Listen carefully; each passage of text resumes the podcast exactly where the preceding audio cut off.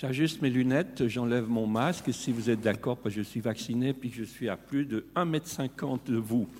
Et j'ai une toute première question à la demande d'une des personnes présentes. Est-ce que vous consentez à ce que le conférencier ôte son masque pour sa conférence et puis ensuite, si vous voulez avoir un entretien plus rapproché, eh ben, ben voilà, on remet le masque. Est-ce que ça vous convient? Bravo, merci beaucoup. J'ai une deuxième petite question. Est-ce que, euh, au fond, je ne vais pas faire lever la main, mais est-ce que parmi vous, euh, il y a des gens qui ne sont pas vaccinés? Alors, ah, on n'a pas vu, mais je crois que c'est la majorité. Et à quelque part, c'est vrai qu'on est heureux de savoir que peut-être avec euh, tout le bagage de connaissances que vous avez acquis jusqu'à maintenant, de vous rappeler que la vaccination aurait été un moyen efficace pour pouvoir lutter contre les maladies transmissibles et en particulier leur propagation en particulier aussi pour pouvoir éviter les complications graves de ces maladies pour lesquelles on n'a pas de traitement médicamenteux qui permettent d'être, par exemple, virocide ou viricide. Voilà, cela étant dit, j'ai le plaisir de vous souhaiter la très cordiale bienvenue à cette conférence. C'est un peu clairsemé, mais au fond, c'est grâce à vous que ça nous donne le courage de continuer à mettre sur pied ces manifestations. Alors, euh, on se retrouve ici ce matin, c'est un grand plaisir et j'ai pris quelques notes par écrit parce que c'est plus facile de ne pas oublier ce que je voulais dire. Euh, on est dans cette période à l'heure actuelle, maintenant ces premiers jours de juin, quasiment dans une aube nouvelle, mais on est, pour moi, c'est ce qui représenterait un équivalent du printemps du déconfinement. Le printemps, vous le savez mieux, que ce mois, c'est un grand porteur d'espoir, d'une renaissance, et là, en l'occurrence, c'est les renaissances des valeurs qui nous tiennent à cœur. Ça veut dire la sociabilité, le partage, le bon vivre ensemble. Donc, euh, le fait d'être présent, c'est que vous êtes détenteur de ces, de ces valeurs-là, et vous pouvez montrer exemple. Alors, lorsque le Conseil des pupitres de Connaissance 3, ce Conseil des pupitres, c'est celui qui choisit les thèmes des conférences ici à Lausanne. pour le pupitre santé, a décidé de, proposer un, thème pour les conférences. Eh bien, le thème qui était choisi, c'est un thème assez général, c'était celui de la douleur. Vous savez comme moi que la douleur, c'est un phénomène universel. Il est inhérent à la vie humaine je ne vais pas entrer dans la question de la vie animale, parce que c'est pareil, vous l'avez bien vu, qu'ils sont aussi capables de, ressentir de la douleur. Mais ce phénomène universel, eh bien, c'est quelque chose qui est très complexe et tout d'un coup, l'idée qui a germé, elle s'est dit, ça serait un très bon point d'élargir, non pas la thématique, mais les éclairages portés sur cette thématique-là, en y mettant quatre, euh, quatre projecteurs différents. Un premier des projecteurs, c'était celui des connaissances scientifiques sur la neurobiologie de la douleur, sur les connaissances médicales de la douleur actuelle, pour pouvoir les diagnostiquer, pour pouvoir les traiter, volet numéro un. Et ça, c'est ce qui a été fait la semaine dernière avec Valérie Piguet. Le deuxième axe qui nous paraissait important, c'est celui de l'histoire de la douleur dans, dans l'histoire humaine. Et on aura cette conférence aujourd'hui. Et puis, il y avait un troisième volet qui nous, pensait, qui nous parlait aussi beaucoup, euh, c'est celui de la, valeur spirituelle de la douleur. Parce que vous savez bien, comme moi, qu'une part très importante de la gestion de la douleur, eh bien, elle a été euh, si vous voulez, mis dans les mains de ceux qui s'occupaient de spiritualité, avec des valeurs qui étaient très ambivalentes. Il faut souffrir pour pouvoir gagner le paradis, et puis d'un autre côté, ben, il faut entraver la douleur. Alors, je n'ai pas besoin de dire pour vous, mesdames, la douleur et l'accouchement, comment les choses ont évolué au cours du temps.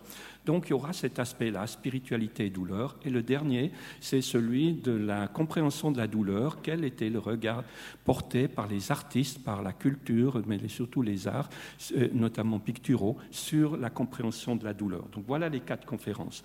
Alors la semaine dernière, c'est la doctoresse Valérie, Piguet, qui est une spécialiste en matière de la douleur c'est quelqu'un qui a travaillé, qui consacre sa vie à, mieux comprendre ça. Elle était anesthésiste, mais elle a bien compris que on ne pouvait pas prendre en charge la douleur uniquement quand on va administrer des drogues pour vous endormir ou bien pour atténuer cette douleur. Et vous vous souvenez, pour ceux qui étaient là, elle a parlé de la chose douleur, de, de ce, phénomène de la douleur, la prise en charge de la douleur, comme étant euh, celui d'une table qui a quatre pieds. Alors bien sûr, les mesures analgésiques telles que les médicaments, les interventions chirurgicales, ben, jouent un rôle important. C'est un des pieds. Le deuxième pied qui était important, c'était tout cet aspect, on va dire, euh, technique, hein, qui est celui des techniques chirurgicales. Et puis un troisième pied, c'est celui des mesures qu'on appelle ostéopathiques, chiropratiques, euh, physiothérapiques, hein, qui sont un des incontournables. Mais il y a été à rajouter là-dessus l'aspect aussi qui est celui de la psychologie. Et dans l'aspect de la psychologie, ben, c'est quelque chose d'assez nouveau. Et dans la euh, psychologie, il y a aussi l'aspect, au fond, de spiritualité. Et là-dedans, il y a bien sûr que quand on parle de ça, c'est la nécessité de faire appel aux ressources inhérentes au patient, hein, à la personne qui souffre, parce qu'elle possède des ressources pour savoir comment affronter cela. Et ça, c'est un phénomène assez nouveau dans la prise en charge de la douleur.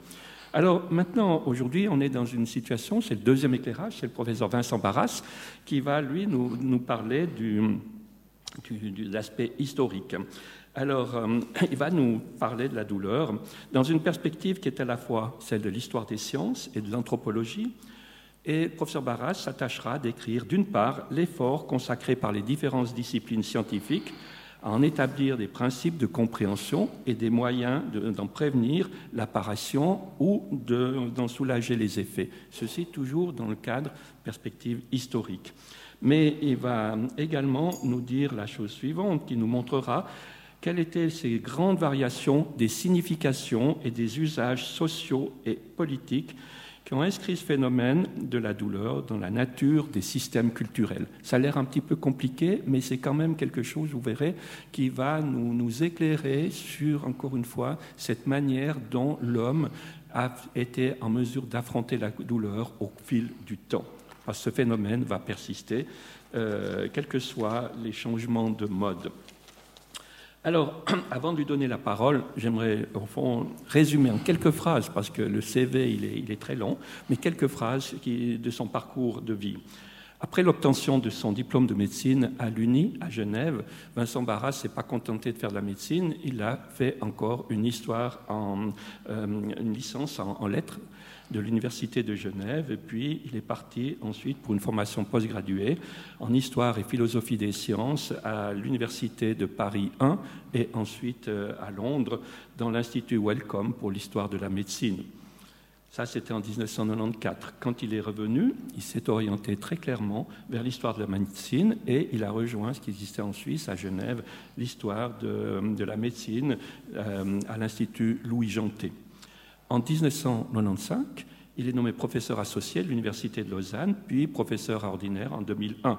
Et il devient directeur de l'Institut des humanités en médecine euh, de la faculté de biologie et de médecine de l'Université de Lausanne, ce qui était auparavant l'Institut d'histoire de la médecine et de la santé.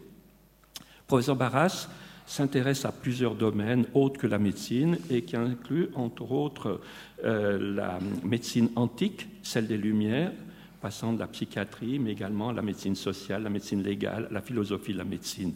Pour cela, il assure un enseignement d'histoire de la médecine aux étudiants de l'UNIL, ainsi qu'à la Haute École d'art et de design de l'Université de Genève. Puis, au fond, on remarque dans son CV que ses intérêts ne se limitent pas à l'histoire de la médecine. Et hum, au fond, tout se passe comme si ces journées, journées, professeur Barras, elles n'ont pas 24 heures comme pour nous, mais elles ont pratiquement le double. Parce que, à titre d'exemple, eh il est l'auteur d'un livre de poésie sonore avec euh, Nicolas Zurbrugg en 1992 c'est possible de trouver sur Internet, c'est certainement magnifique.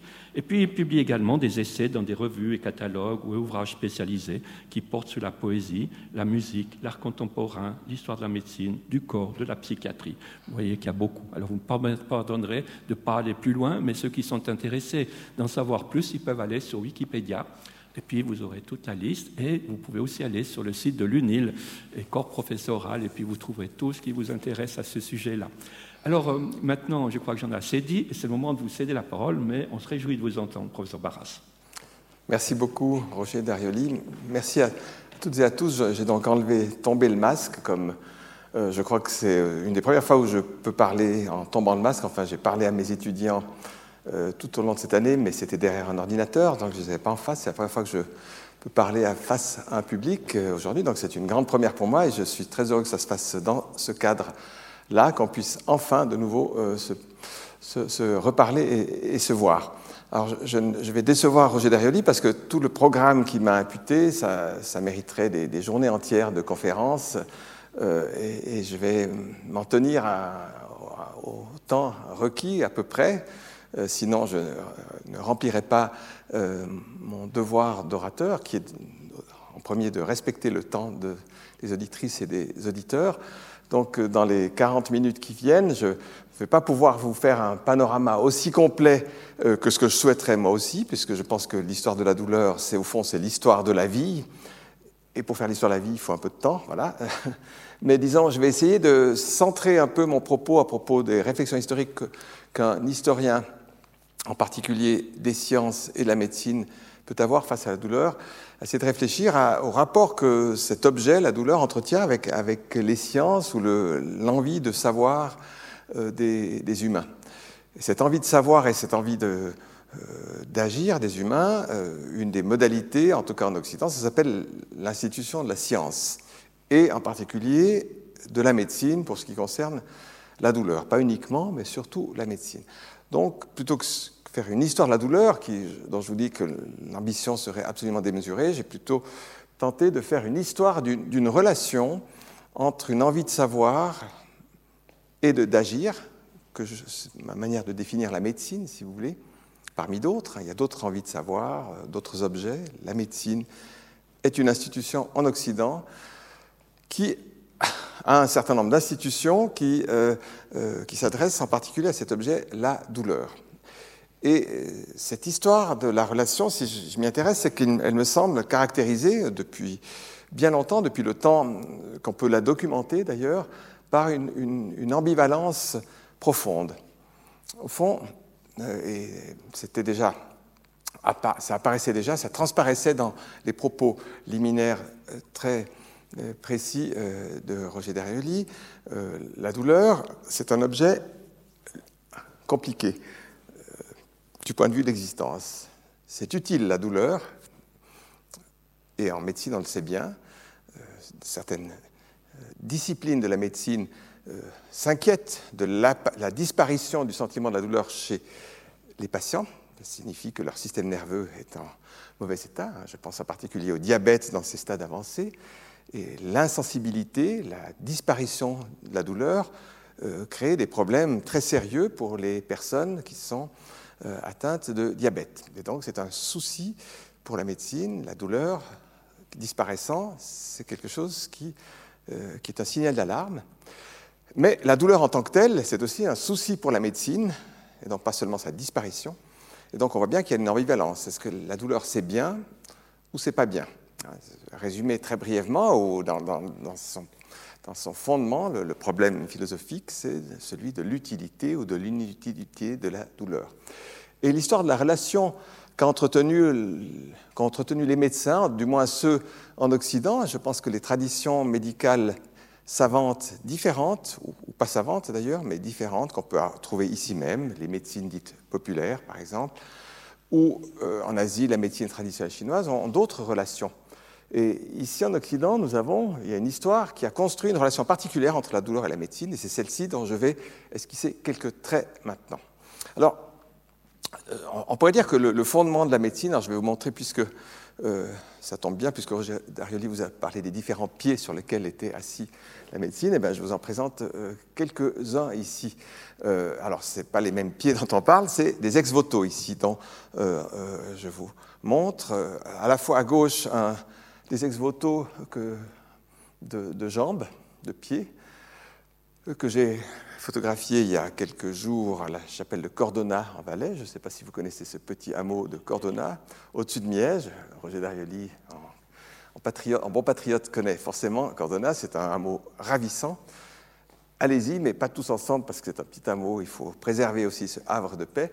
Et il y a une chapelle dédiée à Saint-Gothard dans laquelle on trouve des ex-voto. on en trouve un peu partout dans des tonnes de, chapelles, dans des tas de lieux, en Valais et ailleurs, dans les Alpes, mais, et pas seulement dans les Alpes.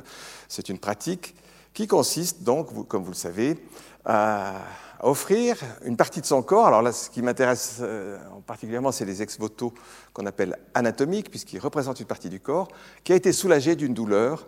Et à Saint-Gothard, Saint, euh, pas particulièrement connu pour, pour son action sur, sur les jambes. Je ne sais pas, je n'ai pas réussi à établir le lien. Pourquoi?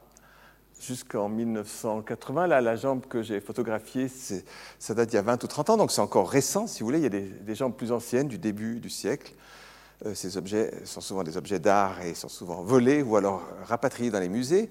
Et vous avez des exemples fort anciens, comme celui de droite. Alors là, on est avant l'ère chrétienne, il ne s'agit pas de Saint-Gothard, c'est Asclépios, le dieu de la médecine en Grèce et de la santé.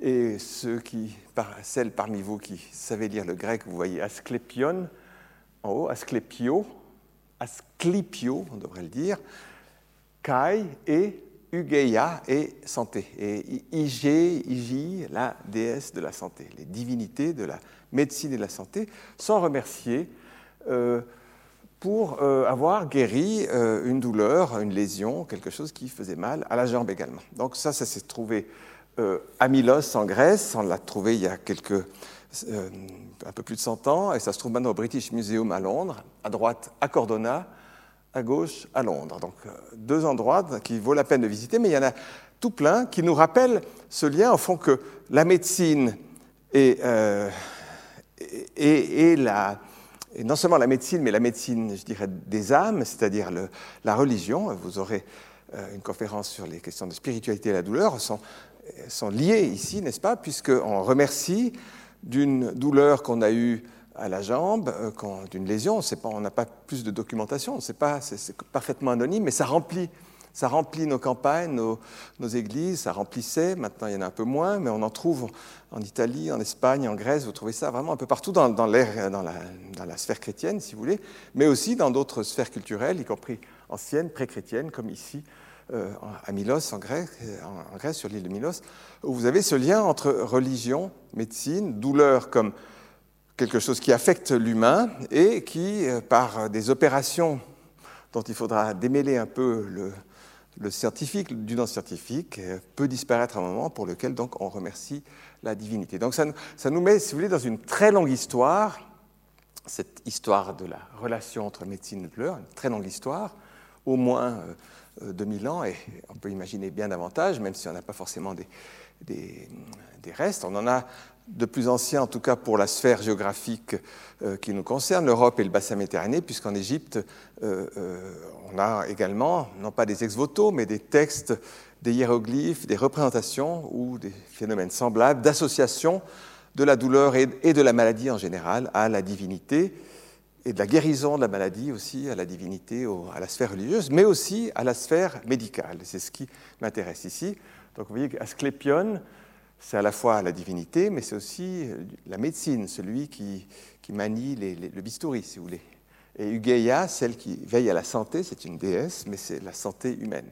Donc on est vraiment dans des, euh, configurations où religieux et euh, médical, même très anciens, se mélangent et avec parfois des zones, je dirais, de, de grise de rapport entre l'un et l'autre.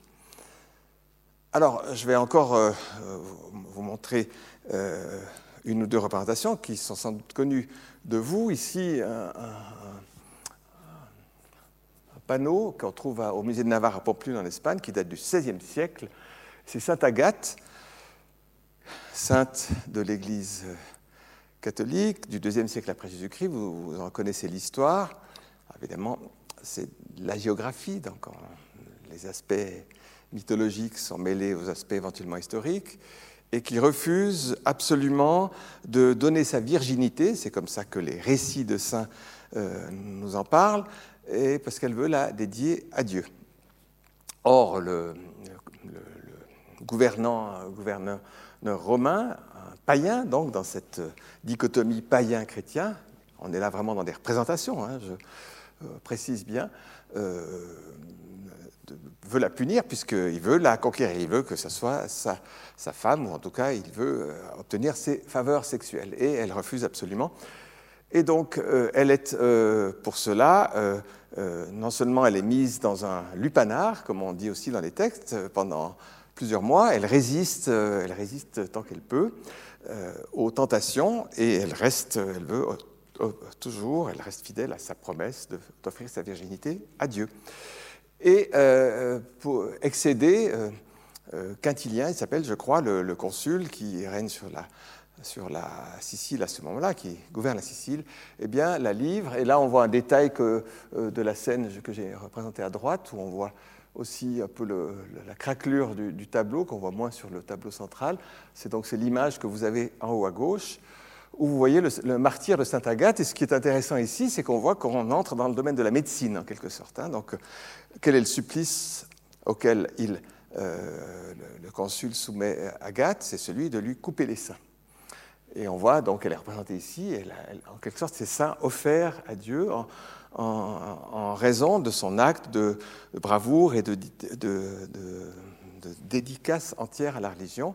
Et donc elle deviendra ensuite Sainte Agathe, la, sainte euh, qu'on célèbre pour les cancers du sein aussi, mais pour toutes sortes d'autres, non seulement maladies, mais d'autres états, situations. Elle est canonisée un millénaire plus tard, au Moyen Âge, et ça devient en, Sicile, c'est une sainte extrêmement, extrêmement populaire et selon les endroits euh, de la chrétienté, elle l'est plus ou moins, un peu moins peut-être ici en Suisse, mais je peux me tromper, il est fort possible qu'il y ait des chapelles qui soient dédiées à Sainte Agathe.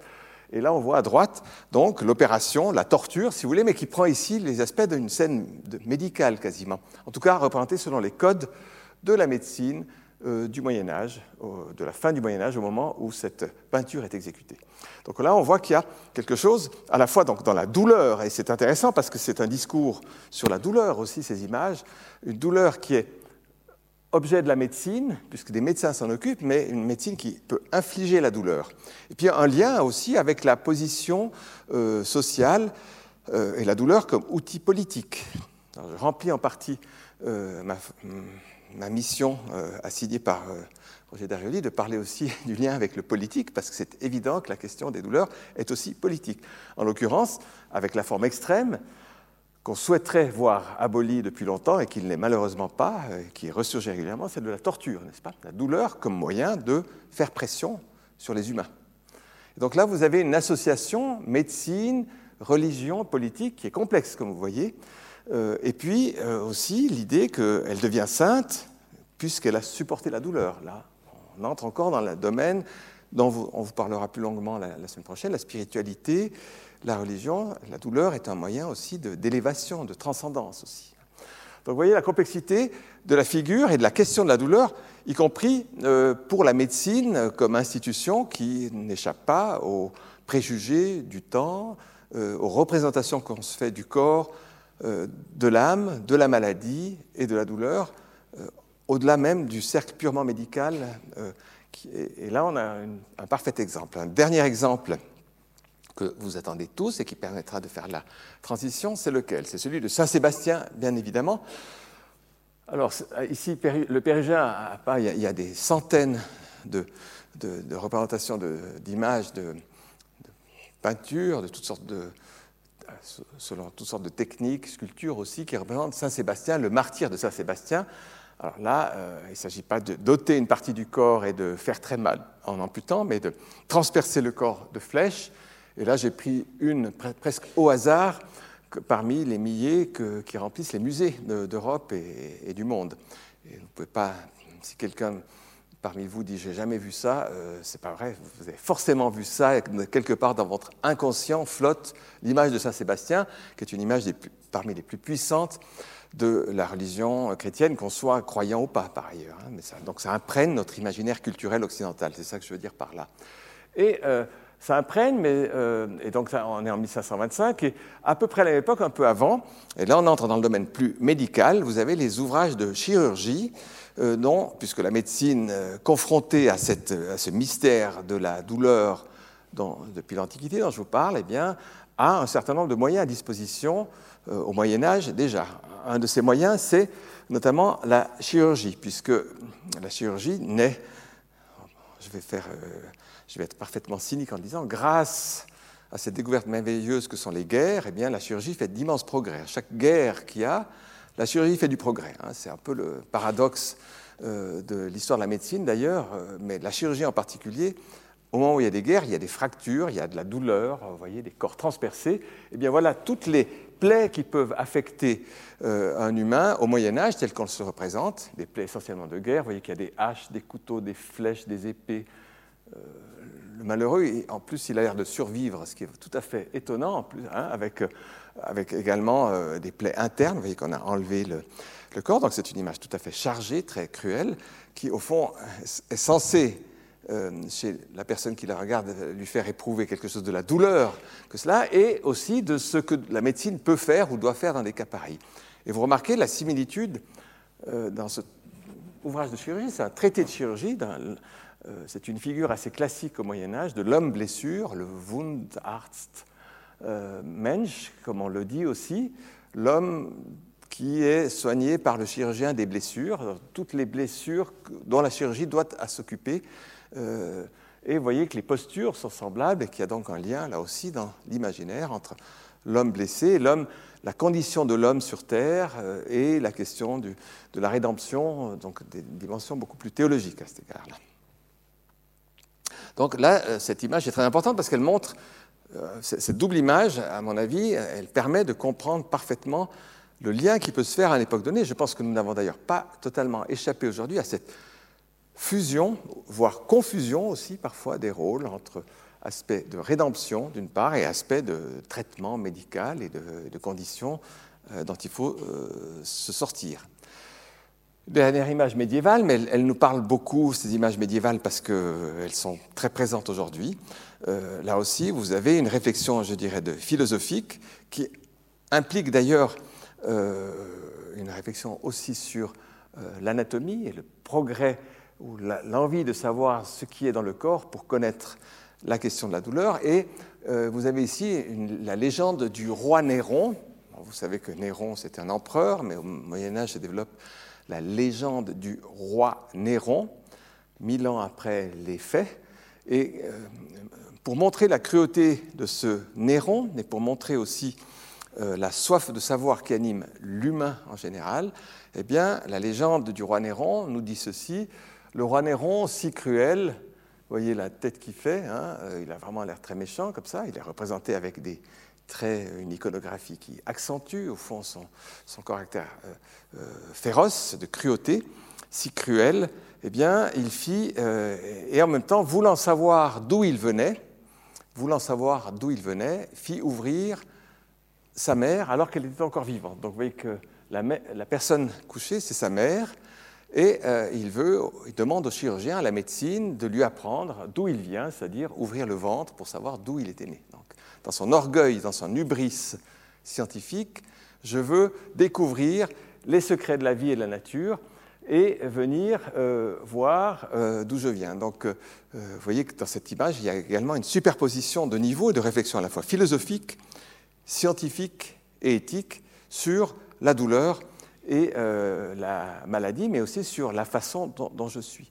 Hein. donc je n'acquerrai pas de connaissances sans douleur, d'une certaine façon. Euh, je, viens d'un endroit et lorsque je suis né, c'est la douleur de l'enfantement. Tu enfanteras dans la douleur, comme il est dit dans, les, livres saints, dans la Bible eh bien, euh, il y a toute une tradition qui est mise en jeu dans cette image, mais aussi l'envie de savoir et la nécessité de connaître le corps humain pour euh, savoir, pour percer ce mystère. Voilà une image également extrêmement chargée sur laquelle on pourrait passer des heures en dépeçant, en anatomisant, si j'ose dire, les différentes couches, les différents niveaux qui sont représentés ici. Tout ça pour dire que la médecine est donc concernée par la douleur, et puisque c'est, pour les médecins qui le reconnaissent très volontiers, un des moyens les plus essentiels d'obtenir des renseignements euh, sur ce qui se passe à l'intérieur du corps. Ça, je n'ai pas d'image à, vous montrer, mais les textes anciens, Hippocrate en particulier, mais toute la tradition médicale occidentale est remplie d'ouvrages qui signifient l'importance de l'interrogatoire. Où avez-vous mal? Ce qui motive la consultation, c'est Docteur, médecin, j'ai mal au ventre, euh, à la jambe, au cou, à la poitrine, enfin voilà. Donc c'est évidemment extrêmement précieux. Un malade dans le coma, c'est très embêtant pour le médecin parce que par où commencer hein? Si le malade vous dit j'ai mal au ventre, ah, ben, on a déjà, n'est-ce pas ça la, question de la douleur, si vous voulez, est un indice des plus précieux, sinon l'indice le plus précieux de la médecine. La médecine se préoccupe beaucoup de la douleur, et vous avez d'ailleurs dans les textes anciens des listes extraordinaires de qualificatifs pour euh, décrire cette douleur. Elle peut être pongitive, rétensive, puniative. Vous avez des, noms euh, très désuets dont vous trouvez un peu la liste chez Molière, parce que Molière se moque un peu de ces médecins qui ont ce bagage académique. Pendant que, pendant que, le malade est en train de se tordre de douleur précisément, ils dissertent entre eux du type de douleur, donc il y a un côté ridicule, si vous voulez aussi, de ce savoir, mais en même temps c'est un vrai savoir, dont on peut se dire d'ailleurs qu'il a duré, donc un savoir sémiologique, hein, qui insiste beaucoup sur qu'est-ce qu'on peut faire euh, avec ce qui nous vient comme signe de la part du patient.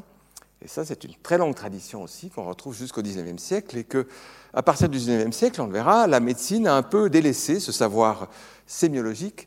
Aujourd'hui, euh, il y a peu de médecins que je connaisse qui passent beaucoup de temps avec, euh, avec leurs patients en train de préciser oui, mais vos douleurs, est-ce qu'elles vous piquent un peu comme ceci ou comme cela? Euh, C'est plutôt de l'ordre de la caricature aujourd'hui quand on vous présente un médecin, Dr. Knock, est-ce que ça vous gratouille ou est-ce que ça vous chatouille? Vous connaissez toute cette caricature qui date d'il y a une centaine d'années, de Jules Romain. Euh, ce savoir-là, extrêmement précis, codifié, il est oublié, il est même euh, je dirais, euh, il est d'une part oublié, mais surtout il a été ridiculisé suffisamment pour que la médecine le néglige. Et il y a sans doute une part du savoir sur le vocabulaire précis de la douleur qui a été perdu, en tout cas une maîtrise dans la tradition médicale, qu'aujourd'hui par ailleurs on tente de récupérer, puisque vous avez ces échelles euh, sur d'autres façons, plus quantifiées, et certains linguistes recommencent dans des centres de traitement de la douleur, c'est tout à fait récent, j'ai observé ça euh, dans des publications en Angleterre, on essaie de réintroduire euh, des qualificatifs très précis en essayant de quantifier tout ça avec des méthodes très complexes euh, dans, dans l'interrogatoire du patient, si vous voulez. Donc vous voyez qu'il y a un retour de cette médecine, de ce savoir médical, donc j'insiste qu'il y a un grand savoir pour la médecine, parce que c'est quelque chose d'utile. Et la médecine n'est pas démunie face à la douleur. Hein. Elle a un certain nombre de moyens euh, dès l'Antiquité, donc ce n'est pas un phénomène ouh là là, on a mal, j'abandonne. Au contraire, on a par exemple tout le thermalisme euh, a, comme, euh, a comme fondement, comme socle principal le traitement de la douleur. Le thermalisme a une extension dont on peut difficilement imaginer l'ampleur aujourd'hui, mais il n'y a pas une ville de l'Empire romain qui n'est pas son centre de bain, euh, euh, et plus tard au Moyen Âge aussi, une quantité incroyable de sources plus ou moins miraculeuses ou réputées pour leur vertu thérapeutique pour soigner les douleurs de jambes, d'articulations, de maux de ventre, de tout ce que vous voulez, de maux de la poitrine, de, maux de tête, etc. Donc aujourd'hui, là aussi, le thermalisme est très important. Il suffit d'aller à l'Ouest-les-Bains pour s'en rendre compte que les gens vont se faire du bien soulager leur douleur de dos ou de, ou de genoux euh, en se trempant dans les eaux chaudes de l'Ouest-les-Bains. Ça existe toujours, mais à une échelle infiniment moindre que ce que la médecine a pu utiliser, par exemple au Moyen Âge. Y compris d'ailleurs pour les couches populaires, pas seulement pour les riches, comme c'est représenté ici sur la droite, où vous avez de toute évidence une malade aisée qui vit dans un palais. On prépare des eaux euh, sur, à gauche au fond du foyer et euh, euh, là, vous avez une soignante, une baigneuse, qui vient lui faire des ablutions pour soulager ses douleurs de jambes. Alors, les rhumatologues contemporains diraient Ah, bien sûr, c'est une polyarthrite. Enfin, ils poseraient un diagnostic. Ce n'est pas vraiment ce qui nous intéresse ici. Euh, au contraire, ce qui nous intéresse, c'est de voir que la médecine propose quelque chose et que cette, proposition est prise au sérieux. Et à droite, bien sûr, on ne manque pas non plus de médicaments. Euh, et vous avez toutes et tous reconnu le le? Le pavot, bien entendu, le papaver somniferum, qui remplit toutes les pharmacopées euh, médiévales, là aussi c'est un manuscrit du XVe siècle, et euh, qui est représenté ici avec une, je trouve, relative précision. Peut-être qu'aujourd'hui les, euh, images 3D qu'on peut avoir seraient un peu plus précises, mais on peut reconnaître le pavot, et puis dans ce contexte-là, évidemment, on sait que dans les ouvrages de pharmacologie du Moyen Âge, avec illustration, l'usage du pavot est très largement recommandé et, même euh, pratiqué.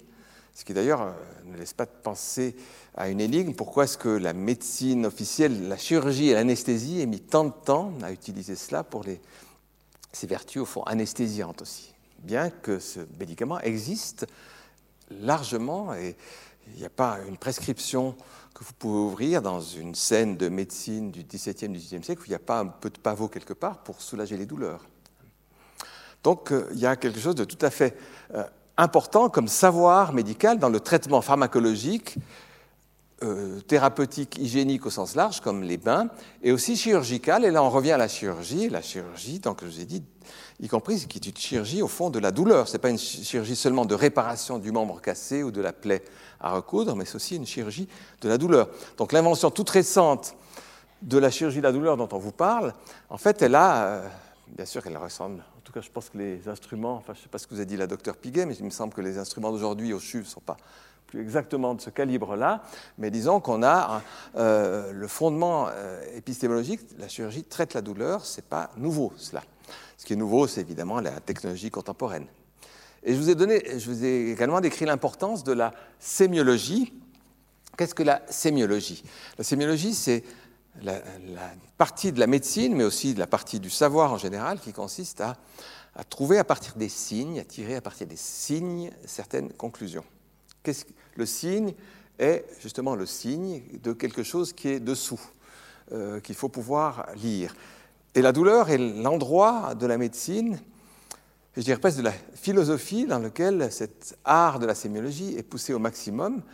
Et euh, ça donne d'ailleurs tout, euh, ça déborde largement sur toutes, au fond, d'autres disciplines comme le théâtre, la poésie, l'art, les disciplines artistiques en général, qui s'emploient à restituer les signes de, par exemple, la douleur. Ici, vous avez une méthode pour dessiner les passions. L'art, euh, c'est dessiner les passions humaines. C'est une définition tout à fait plausible de l'histoire de l'art, si l'on veut. En tout cas, c'est une de ses modalités. Et à la fin du XVIIe siècle, Charles Lebrun, parmi d'autres, enfin, euh, propose une méthode pour euh, apprendre à dessiner les passions. Et parmi ces passions, vous avez la douleur. C'est intéressant qu'il classe ça parmi les passions. Vous avez la tristesse, les passions classiques, la tristesse, la crainte, la joie, le désir et la douleur. Vous avez plusieurs classifications euh, selon, selon, les, selon, les, écoles philosophiques auxquelles vous vous rangez, derrière lesquelles vous vous rangez, mais la douleur est une de ces passions et pour dessiner une passion comme la douleur, alors c'est très important pour le dessinateur, mais c'est aussi très important pour le médecin, puisque le médecin avec ces signes-là, il pourra dire Ah, cette personne qui peut-être euh, s'exprime dans une autre langue ou ne s'exprime pas, ou, raconte des, bobards, mais son corps ne ment pas. Le signe vrai, c'est l'expression sur le visage de la douleur aiguë. Et voici donc une personne souffrant d'une douleur aiguë, en tout cas. On n'est pas dans la réalité, on est là dans la codification extrême de ces douleurs aiguës.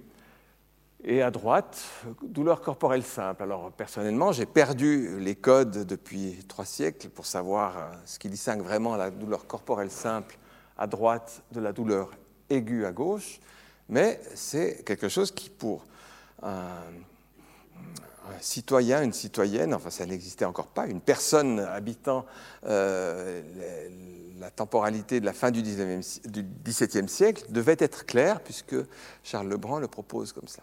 Donc il y a toute une série de codifications qui nous apprennent à lire des signes. Et ça, c'est un des problèmes de la douleur avec la médecine, ou de la médecine avec la douleur. comment est-ce que je peux lire la douleur? Comment est-ce que je peux savoir? Parce que vous pouvez, vous pouvez me dire, j'ai très très mal.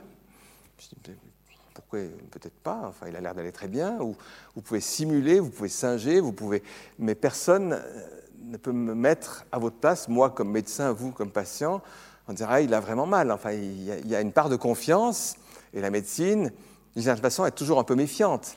Parce que, qu'est-ce que, qu'est-ce que ce que me dit le patient, qu'est-ce que c'est qu'avec la réalité réelle de sa douleur?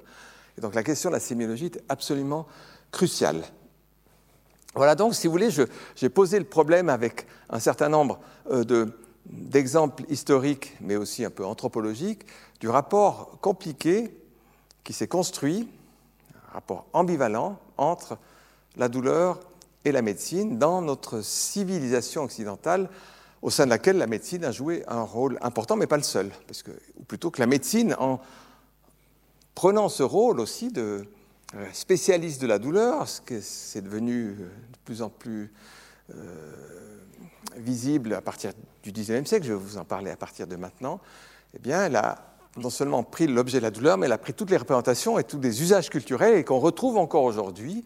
C'est ça mon, hypothèse de base, si vous voulez, c'est que même dans le centre le plus pointu technique médical de la douleur aujourd'hui, vous avez pas seulement la douleur comme objet médical, mais vous avez toutes ces représentations sociales, anthropologiques, qui, sont véhiculées, qui sont charriées avec euh, le terme même de douleur. Dès que vous créez un centre de la douleur, vous avez tout ça qui vient. Et c'est ce qui rend sans doute la discipline de médecine de la douleur aujourd'hui parmi les plus difficiles à exercer, puisqu'au fond, on est toujours devant cette énigme. Est-ce que je suis sûr euh, Je ne suis pas dans la peau de la personne qui dit qu'elle a mal je ne peux rien savoir. J'essaie de, lire des choses dans, le cerveau ou dans sa, face, mais je suis devant une énigme. Donc, une des choses les plus compliquées, une des disciplines les plus compliquées, les plus difficiles, mais aussi les plus passionnantes, parce que justement, elle, articule toute cette dimension. Alors, euh, la médecine commence euh, à se confronter de tout temps à la douleur, qui est un peu un de ses socles. Elle euh, développe des spécialités euh, dans, son, dans, sa marche, la médecine, dans les différentes étapes de la construction de son savoir.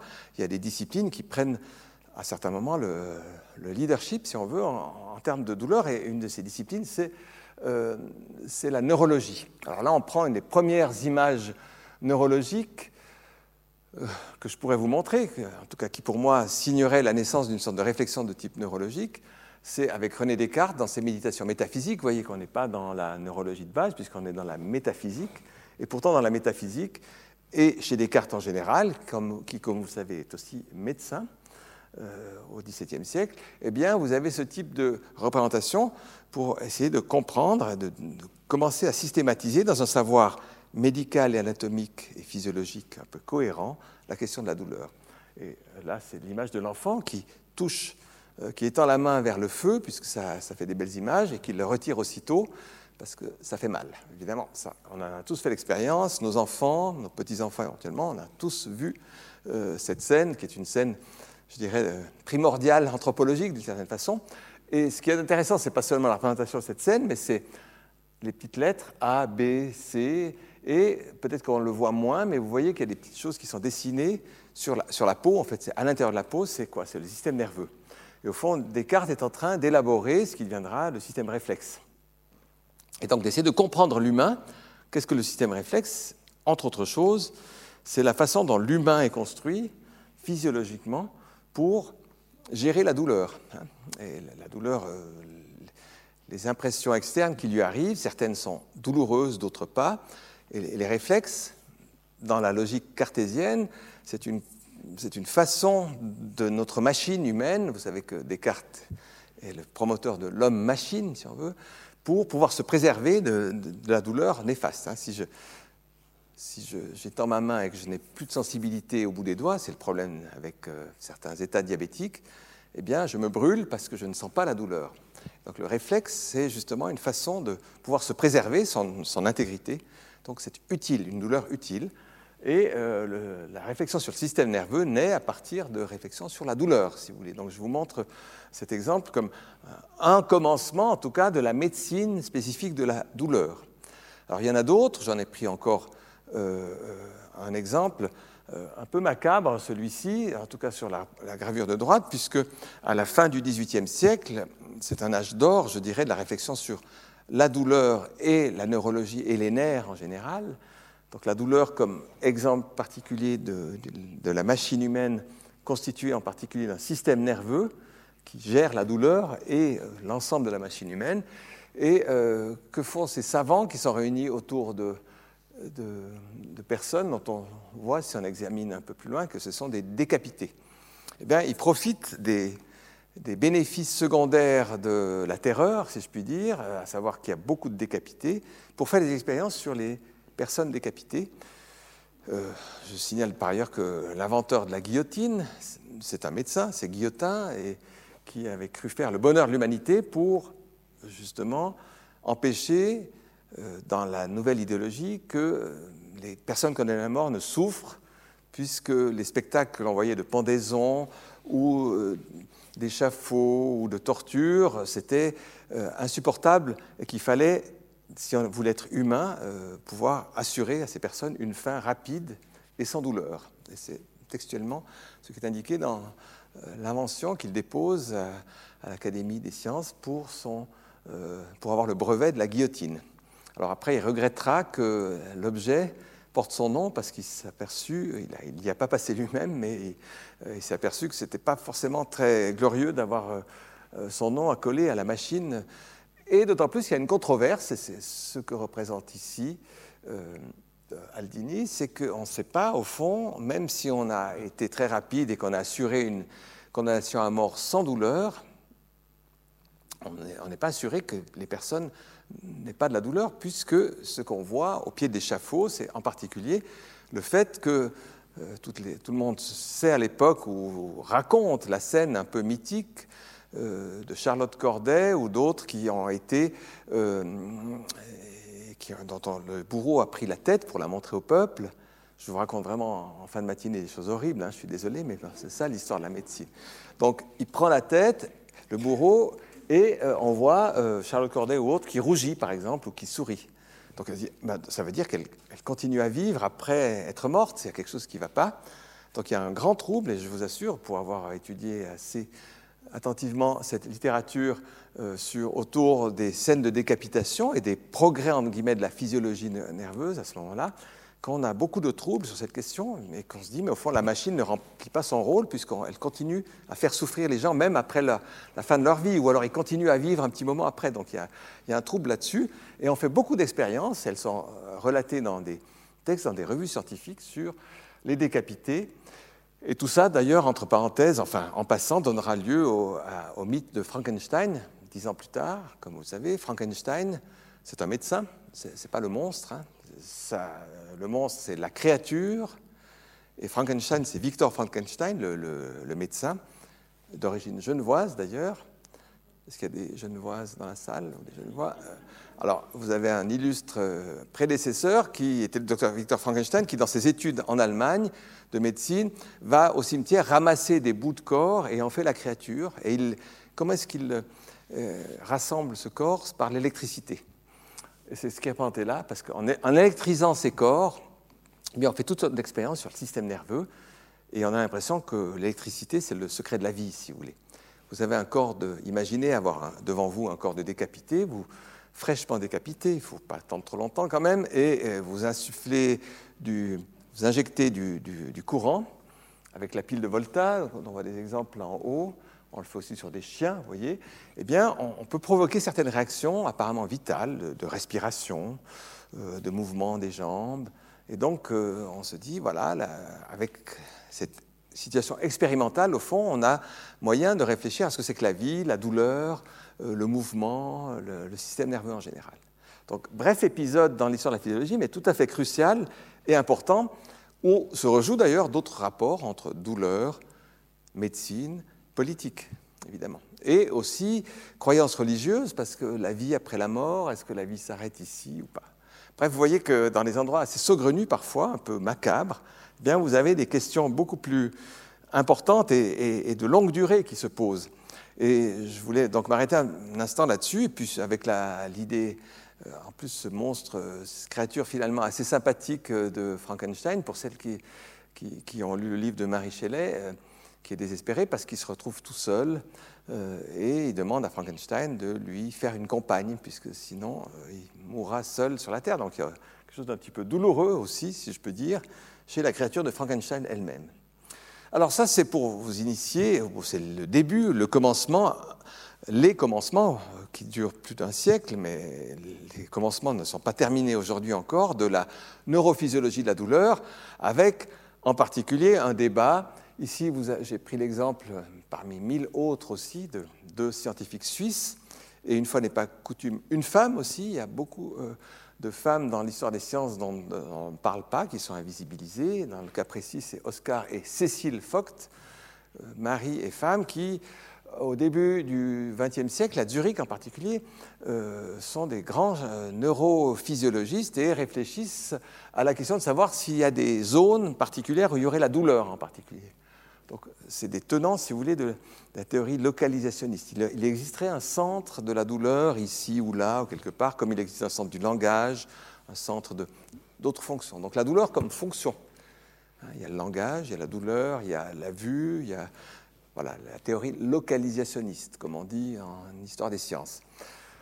Et euh, vous avez donc un schéma là, où vous voyez le cerveau, le cortex plus exactement, représenté sur cette surface, sont indiquées différentes zones sur lesquelles il y aurait différentes fonctions. Donc c'est une des possibilités, si vous voulez, de voir la douleur comme une fonction. Donc au fond, ça neutralise un peu la question morale la douleur, c'est une fonction. Euh, le mouvement, c'est une fonction, la vue, c'est une fonction, la douleur en est une. Voilà.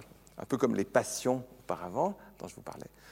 Et euh, la douleur ici, ben, elle se trouve quelque part sur une aire dont euh, j'ai plus ou moins oublié le nom, parce que c'est aussi une hypothèse, parce que les médecins, par ailleurs, les spécialistes se bagarrent aussi là-dessus. Mais il y a les localisationnistes, comme les époux Vogt, mais aussi les, ceux qui tiennent euh, pour une théorie, non, la douleur n'a pas de siège, c'est une question de relation entre les différentes zones de la, du cerveau, corticale ou sous-corticale, et on ne peut pas localiser la douleur à tel endroit.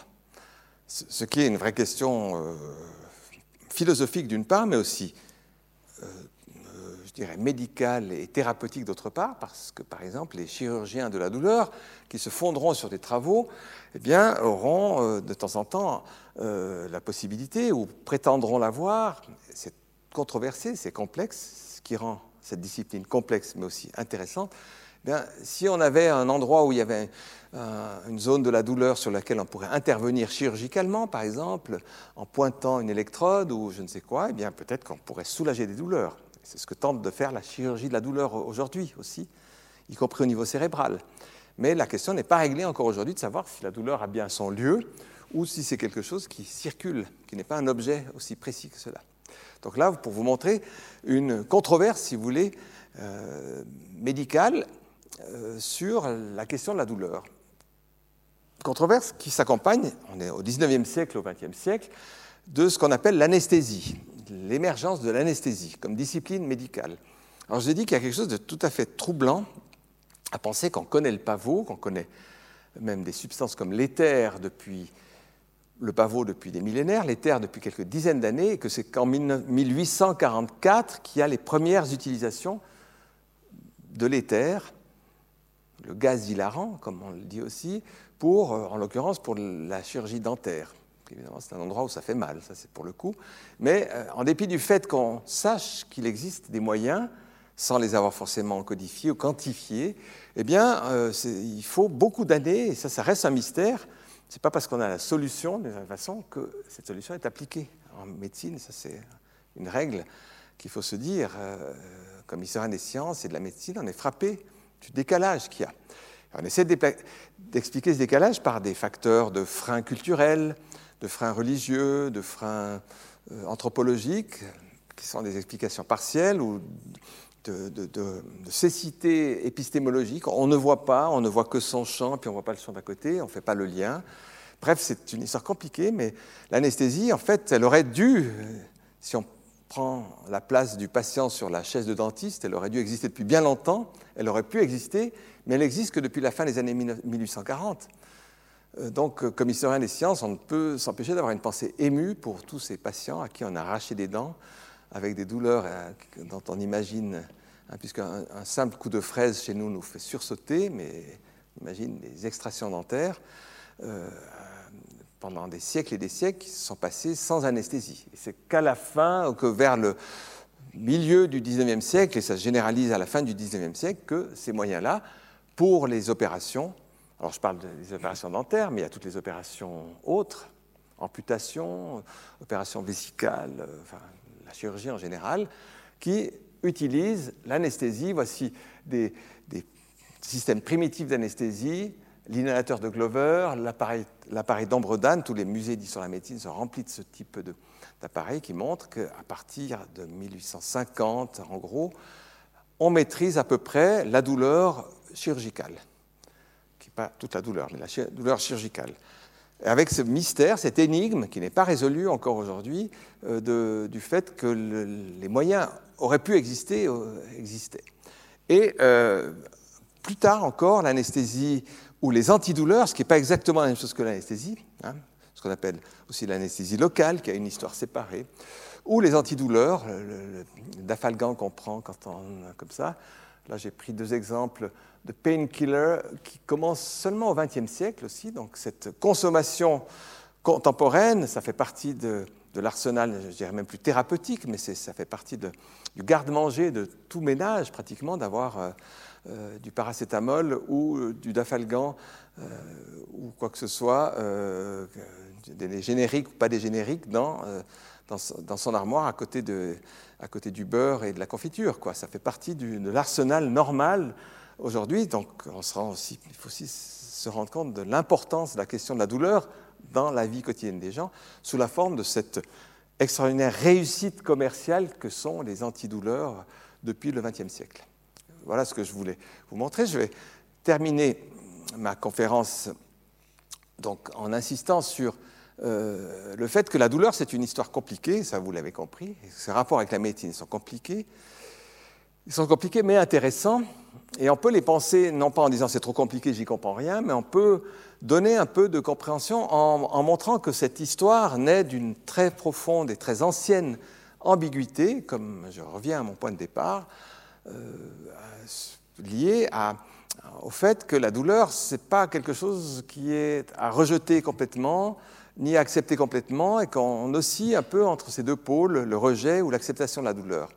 Et que la médecine contemporaine, y compris dans les centres les plus pointus de la douleur, euh, fait avec cette ambivalence constitutive de la question de la douleur dans notre civilisation les anthropologues ont parlé euh, aussi de la complexité de la douleur en, parlant des seuils. Hein. Ils disent qu'il y a des civilisations, des situations où, euh, dans, la nôtre par exemple, les effets de genre, hein, les hommes sont éduqués à supporter la douleur et les femmes moins, dans la distribution stéréotypée des rôles genrés, et les personnes qui s'occupent de médecine et genre ont fort à faire aujourd'hui, ne serait-ce qu'à éduquer les futurs médecins à, ne pas euh, réduire quelqu'un, un patient qui arrive euh, à sa douleur. Si c'est une femme, c'est normal qu'elle soit plus manifeste, qu'elle crie plus, parce que les femmes sont soi-disant plus sensibles à la douleur, les hommes moins.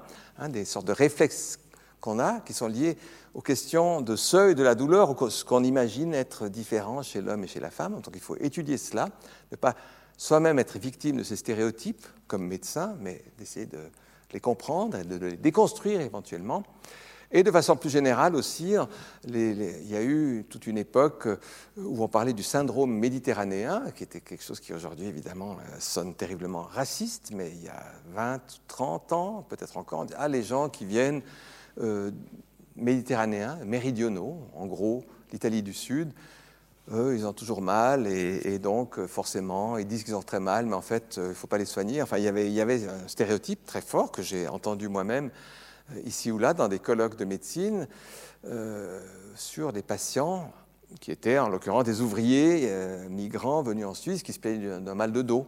Ah, mais c'est normal, syndrome méditerranéen, vous voyez des choses qui aujourd'hui nous choqueraient peut-être, parce qu'on attribue à ce moment-là des seuils de tolérance différents euh, à certaines régions, certaines personnes, certaines ethnies, etc.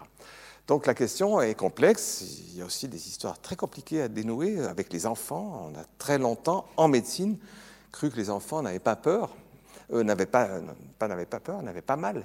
Et donc la question de l'anesthésie chez les, les, enfants de très bas âge, une année, deux ans, euh, était pour ainsi dire inexistante. Donc vous voyez qu'aujourd'hui, c'est des choses qui nous choquent énormément qu'il y a donc des seuils chez les médecins, mais probablement qu'il y a aussi des seuils chez les différentes euh, personnes, je ne dirais pas les populations pour ne pas retomber dans les, écueils, mais que les, au fond que les attentes culturelles, quant à moi, individu, face à la douleur que je peux exprimer ou ressentir, sont probablement très modulables et que c'est aussi un domaine tout à fait intéressant.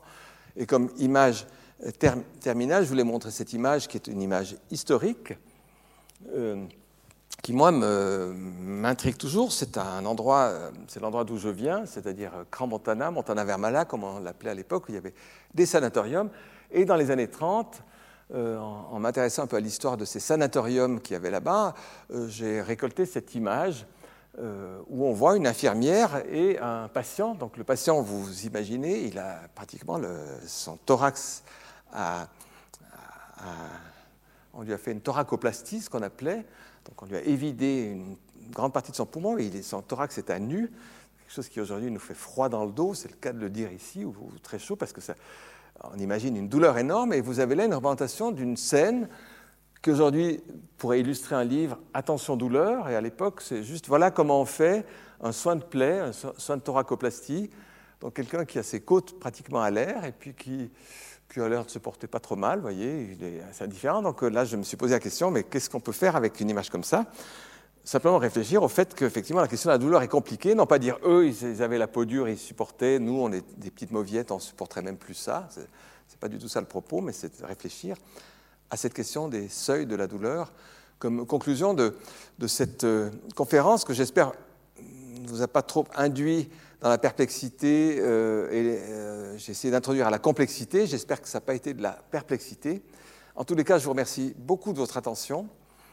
Et je vous souhaite une bonne, euh, bonne continuation. Je ne sais pas si.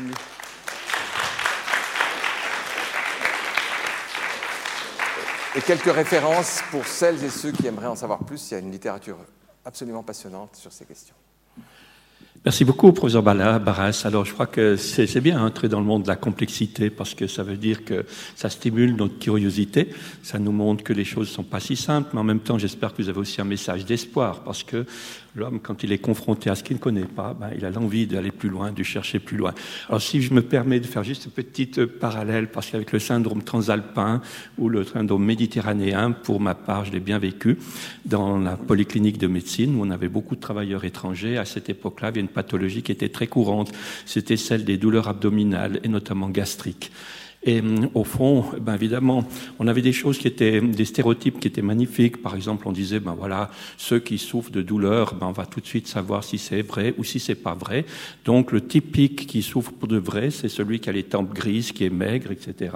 Ça, c'était le vrai ulcéreux, puis les autres, c'en est des faux. Mais c'était aussi très intéressant parce qu'il a fallu attendre des années pour qu'on comprenne que ces gens qui avaient ces douleurs chroniques, notamment ces gens qui venaient du sud, hein, des douleurs gastriques chroniques qu'on n'arrivait pas vraiment à traiter c'était des gens qui souffraient d'une maladie bactérienne, Helicobacter pylori, un bacille qui se trouve dans la muqueuse d'estomac et celui qui l'a découvert, eh ben, il a obtenu le prix Nobel. Donc, il faut montrer que, au fond, ça vaut toujours la peine de chercher. Quand on ne comprend pas quelque chose, ça veut dire se remettre en question, aller voir plus loin. Voilà, j'ai terminé avec ça. Est-ce que vous avez des questions? Toujours difficile, la première question. N'hésitez pas. Alors moi j'ai une toute euh, première question. Euh, c'est vrai que vous l'avez juste à peine évoqué, mais c'est la question du lien entre la douleur et la souffrance. Uh-huh. Et notamment dans les représentations que vous avez montrées, les douleurs, euh, disons les représentations graphiques. Vous pouvez nous dire quelque chose à ce point-là? Comment est-ce que dans l'histoire on a fait la part des choses? Moi, ce qui m'intéresse, c'est effectivement le fait qu'on doive faire la part des choses entre douleur et souffrance. Et que la solution qui s'est imposée, mais était la bonne, la vraie, je ne suis pas là pour en juger, euh, face à cette confusion, hein, la souffrance euh, et la douleur, euh, dans certains cas, notamment quand vous vous intéressez au texte ancien, vous avez vraiment de la peine à comprendre pourquoi on parle de dolor ici ou d'autres termes qui expriment. et puis en français contemporain, on a ces deux mots, douleur, souffrance, pas tellement d'autres en médecine, on a des trucs algo, qui veut dire quelque chose, algie, mais on est dans le domaine technique. Alors, on a, je dirais, un peu simplifié la question en disant la souffrance atteint, c'est plus l'ensemble de la personne et de son rapport au monde. Donc ça, c'est plutôt pour la religion. Et la douleur, ça, c'est pour la médecine, parce que là, on est dans un domaine qu'on commence à comprendre. On sait qu'il y a des fibres de la douleur, on sait qu'il y a une neurophysiologie. Je dirais qu'une solution contemporaine dans cette confusion douleur-souffrance, c'est au fond de rejouer cette carte comme, par laquelle j'ai commencé, où, je vois que la, question métaphysique ou existentielle se mêle à la question médicale et, corporelle et physique, euh, et où ces deux termes déjà constituent deux polarités. Ben Aujourd'hui, on rejoue cela en, séparant les rôles. effectivement, le médecin, ou la médecin, puisqu'en l'occurrence c'est Valérie Piguet, mais enfin les, médecins s'occupent de la douleur. Quant à la souffrance, le psy éventuellement, mais là chez les psys c'est aussi compliqué, parce que non, non, on parle de douleur. Alors disons le curé, ou, puisqu'il n'y a plus de curé, ou le pasteur, ou euh, le chaman, ou alors euh, la métaphysique, si vous voulez, quelque chose de cet ordre-là.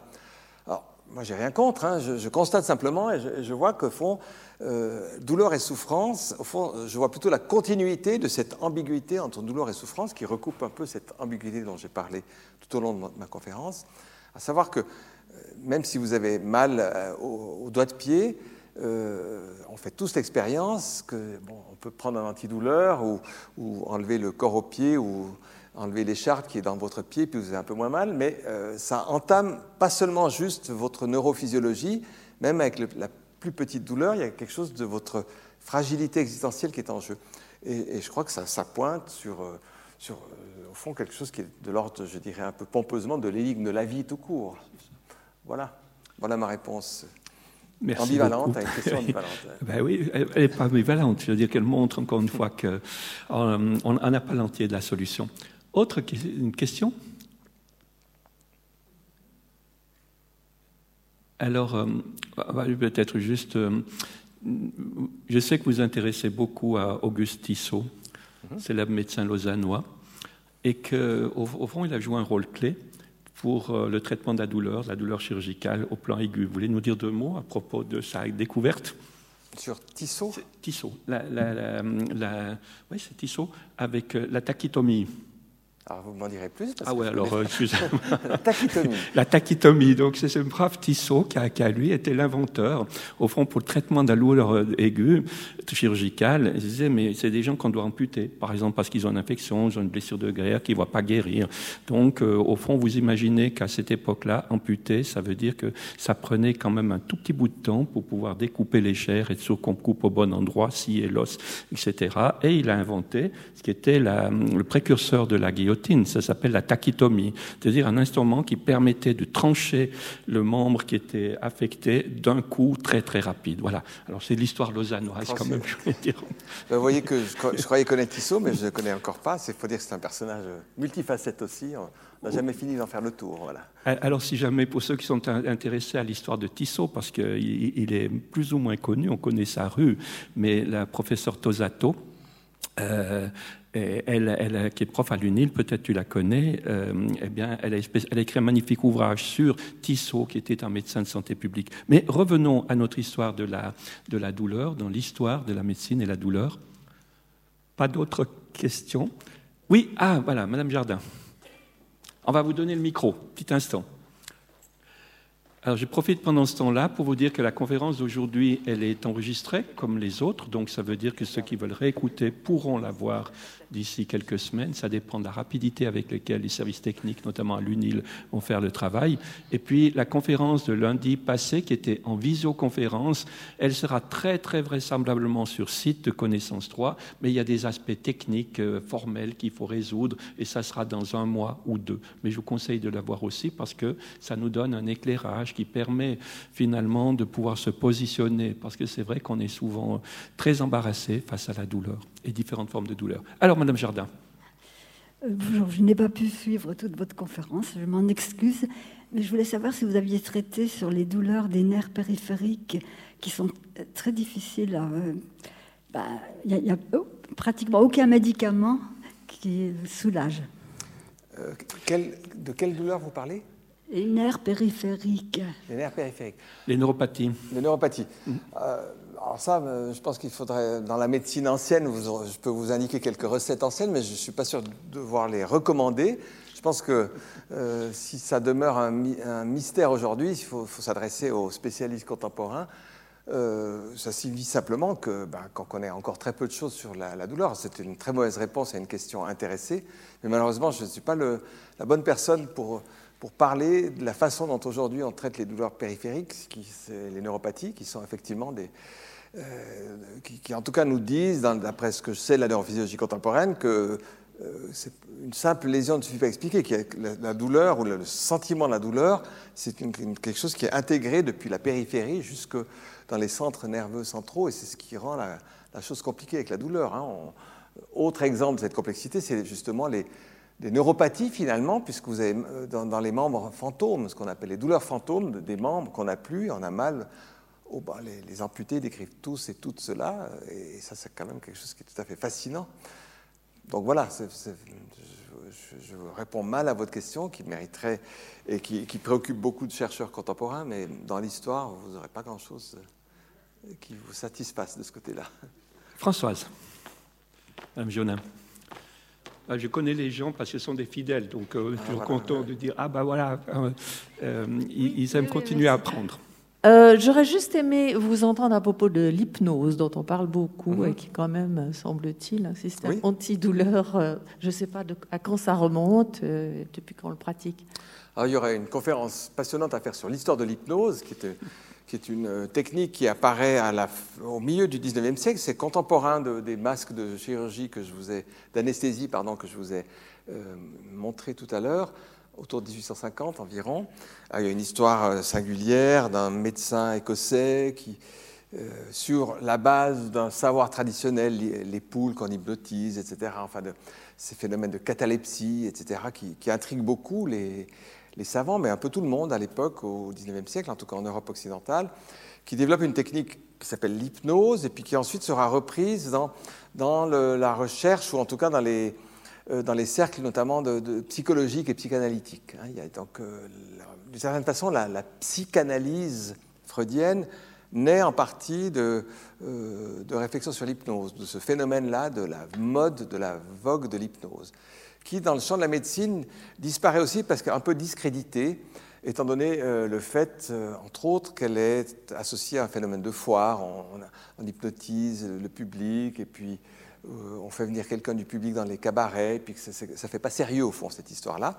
C'est une histoire, moi je la trouve très sérieuse et très intéressante par ailleurs, cette histoire des cabarets, mais ça ne fait pas très scientifique.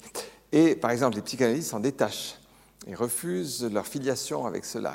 On le voit très bien Freud si on lit un peu les écrits de Freud à ce sujet. Et donc, euh, je dirais qu'au XXe siècle, l'hypnose est un peu euh, en discrédit. Euh, et certains, en revanche, certains s'accrochent quand même. en France, quelqu'un comme Roustan, ailleurs en Angleterre, aux États-Unis, d'autres promoteurs, néo-promoteurs de l'hypnose dans le champ médical, depuis 50-60 ans, militent beaucoup pour introduire cette technique qui, depuis 10 ou 15 ans ou 20 ans, trouve de plus en plus grâce chez les anesthésistes, dont certains disent ah, mais c'est quand même formidable, moi j'arrive à faire des choses formidables avec l'hypnose. Euh, les dentistes aussi, les médecins dentistes, euh, certains, et, et différents corps de métier, je dirais, au sein de la médecine, se réintéressent depuis, depuis une bonne vingtaine d'années. Donc ce n'est pas quelque chose qui est marginal. Et aujourd'hui, c'est même réintroduit, euh, je dirais, par la grande porte, par exemple ici à Lausanne, avec la nomination d'un d'une, en l'occurrence professeur, spécialiste d'hypnose et qui s'occupe des médecines dites complémentaires. Alors ce qui est intéressant, c'est qu'on considère encore que c'est complémentaire, mais c'est quand même euh, au sein du CHUV, qui a priori n'est pas promoteur des médecines dites complémentaires, même s'il introduit une chaire. Donc il y a là aussi un rapport pas totalement, je dirais, intégré comme le serait euh, l'oncologie ou la neurologie, si vous voulez, mais l'hypnologie, ou en tout cas la, technique de l'hypnose au sein de la médecine, euh, devient, euh, commence à être bien, bien reconnu, en tout cas en Suisse et dans, dans beaucoup de pays euh, de, la médecine occidentale. C'est une histoire en mouvement. Euh, on peut, on peut, prédire, comme historien, on fait toujours des prédictions sur le futur, hein, on est des spécialistes du passé, mais, mais on, peut, on, sent quand même, en considérant cette histoire un peu ancienne déjà, que ce serait un domaine dans lequel on pourrait investir, si j'ose dire, dans, dans le futur. En tout cas, assez à la mode aujourd'hui. Alors, si vous permettez, on va poser une... Oui, une question pour vous, monsieur. Dans le même ordre d'idées, la relation entre la douleur et la méditation, mais entendu comme méditation technique, mhm. pas religieuse. Mhm. je dirais, on, pourrait presque en dire la même chose, dans le même ordre d'idées, avec un peu la même réponse, à savoir que euh, les techniques de méditation... Euh, entre aussi, commence à entrer par la, euh, pas seulement par la petite porte à l'hôpital, dans, notamment les services de psychiatrie, et, euh, et aussi d'autres services où, cette technique-là, effectivement on parle technique et pas la dimension religieuse, quoique même ici à l'hôpital, la dimension religieuse, avec les aumôniers ou autres qui, qui bricolent un peu avec cela, euh, on, sent venir un, courant important euh, euh, qui peut-être deviendra très important à un moment donné sur, en utilisant ces techniques. Dans le cadre d'une médecine, il faut dire que la médecine est aussi assez pragmatique au fond. En même temps, il y a des choses que les médecins, le système de la médecine refuse parce qu'il n'y a pas d'explication claire et puis qu'on considère ça comme du charlatanisme. Il y a un côté un peu aussi très, très défensif de la médecine par rapport à cela, il faut bien le constater sans jugement de valeur de part ou d'autre de ma part en disant cela. Mais d'autre part, euh, un côté très pragmatique aussi de la médecine, puisque ah, ça marche, ben, on ne sait pas vraiment encore comment. L'hypnose, par exemple, c'est typiquement ce cas. Et euh, on commence à avoir ce discours avec la méditation.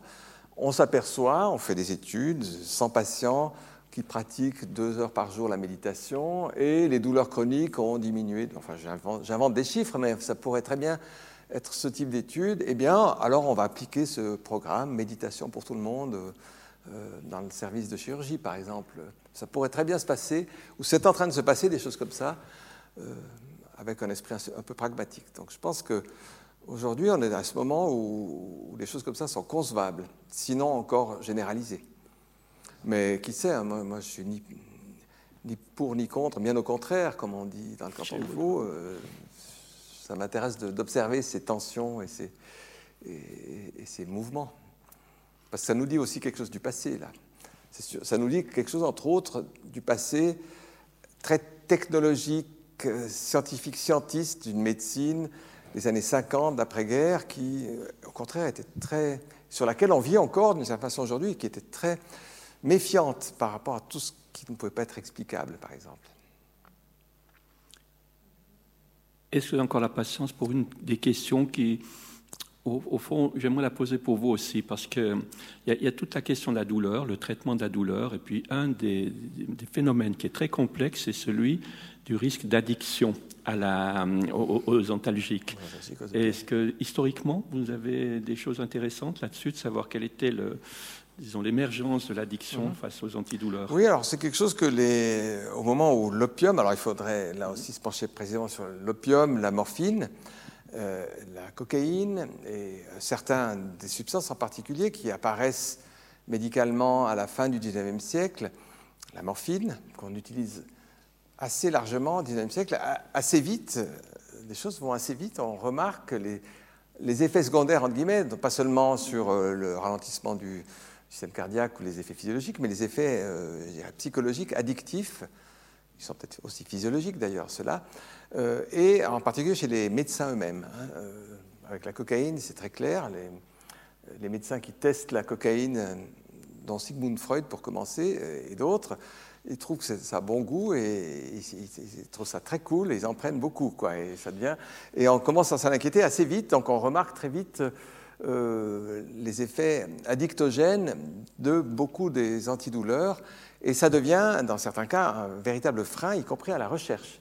Et on peut penser que la morphine, par exemple, l'usage de la morphine a été extrêmement restreint jusque dans les années 70 ou 80, et que ça a été un frein à son utilisation euh, du fait de cette question où se mêle la morale et la médecine. Attention avec la morphine, vous allez créer des drogués, vous voyez ce que ça donne les drogués dans la rue? À l'hôpital, pas de ça. Donc, euh, les gens qui réclament la morphine, euh, non, non merci. Enfin, euh, donc, ça a été sans doute des, facteurs qui ont contribué au développement,